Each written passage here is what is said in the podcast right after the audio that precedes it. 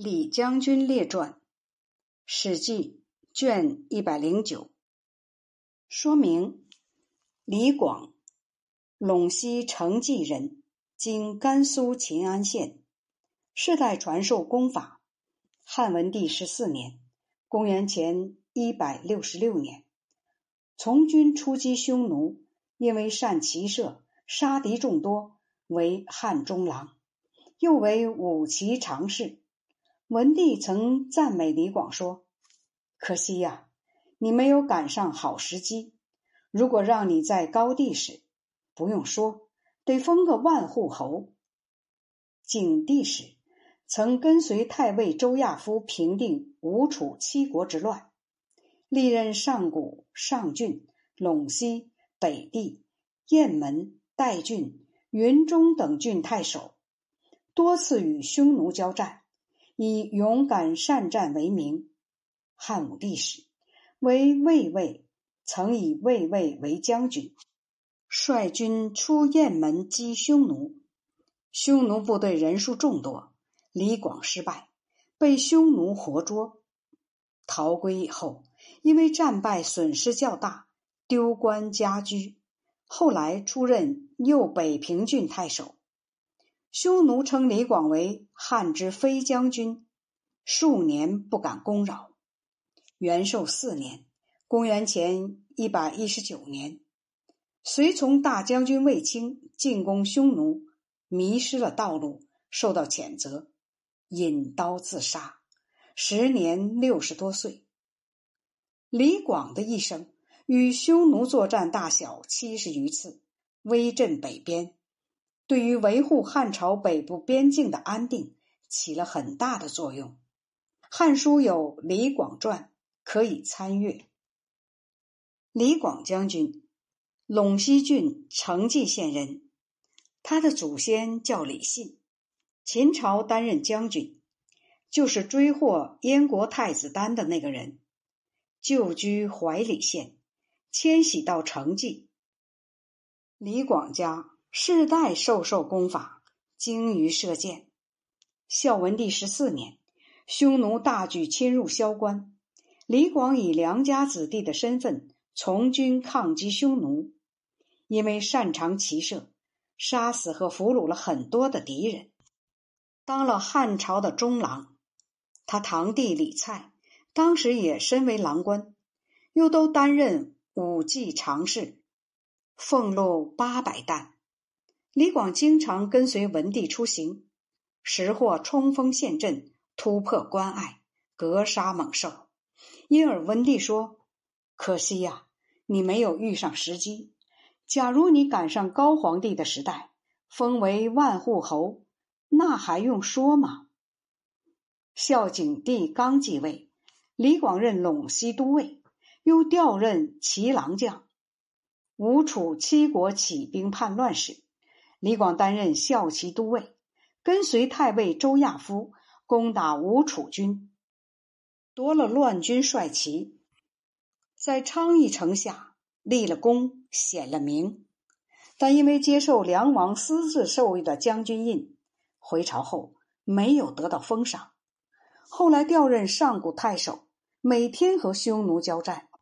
典蜀国公孙坤爷流着泪对皇上说。李广的才气，天下没有能比得上的。但他自恃有本领，经常和敌人交锋，恐怕活不成了。于是就把他调到上郡担任太守。李广历任边境各郡太守，后来才调任上郡。期间曾做过陇西、北地、雁门、代郡、云中各郡太守。都因为努力作战而出名。匈奴大举侵入上郡，天子派钟贵人跟随李广统帅和操练兵马，以抗击匈奴。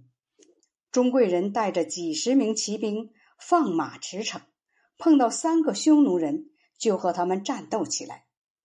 三个匈奴人以射箭还击，射伤了钟贵人，把他带去的骑兵也几乎杀光。钟贵人跑到李广那里，说了这个情况。李广说：“这一定是射雕手。”李广于是就带领一百名骑兵去追赶那三个人。那三个人没有骑马，徒步而行，已经走出了几十里。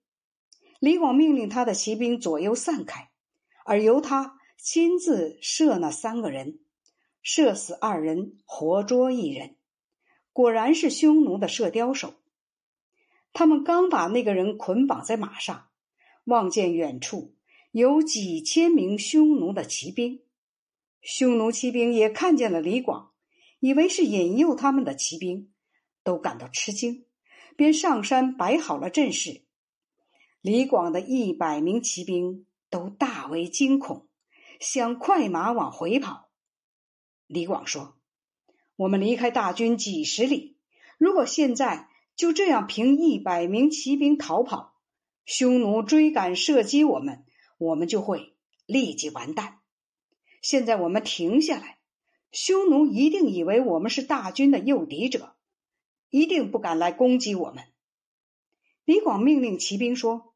前进，进到离匈奴阵地不到二里的地方，停了下来，又命令说：“都下马，解下马鞍。”他的骑兵说：“敌人很多，而且离得这么近，如果有紧急情况怎么办？”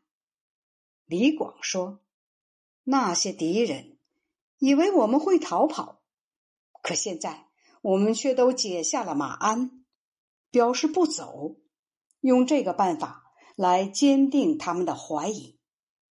于是匈奴的骑兵便没敢来攻击。有一个骑白马的将领出来监护他的士兵。李广上马，与十多个骑兵奔驰过去，射死了那个骑白马的匈奴将领，然后又回到他的骑兵队伍中，解下马鞍，并命令他的士兵。都把马放开，躺下休息。这时恰好天近黄昏，匈奴兵始终琢磨不透，不敢进击。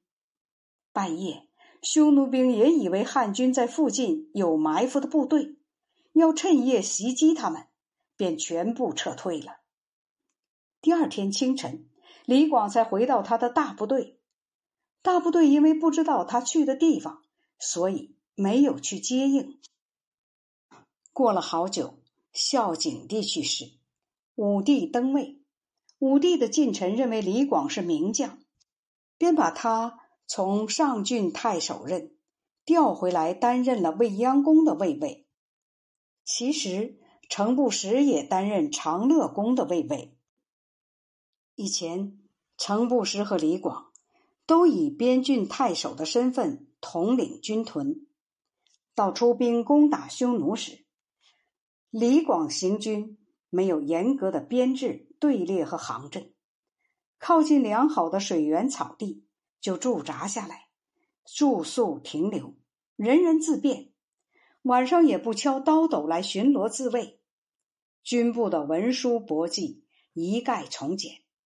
虽然也在远处布置了侦察岗哨，但从来没有遇到过危险。程不时严格要求编制队列和行阵，晚上敲刀斗巡逻，军力处理军事文件到天亮，军队得不到休息，可是也没有遭遇过危险。程不识说：“李广的部队十分简便，然而敌人突然袭击他，却无法突破，他的士兵也安逸快乐。”都乐于为他出死力。我的部队虽然紧张忙碌，但敌人也不敢来侵犯我们。当时汉朝的边郡太守李广、程不识都是名将，但是匈奴畏惧李广的谋略，士兵们也多喜欢跟随李广，而苦于跟随程不识。程不识在孝景帝时。因为屡次直言劝谏，当上了太中大夫。他为人廉洁，谨守法令，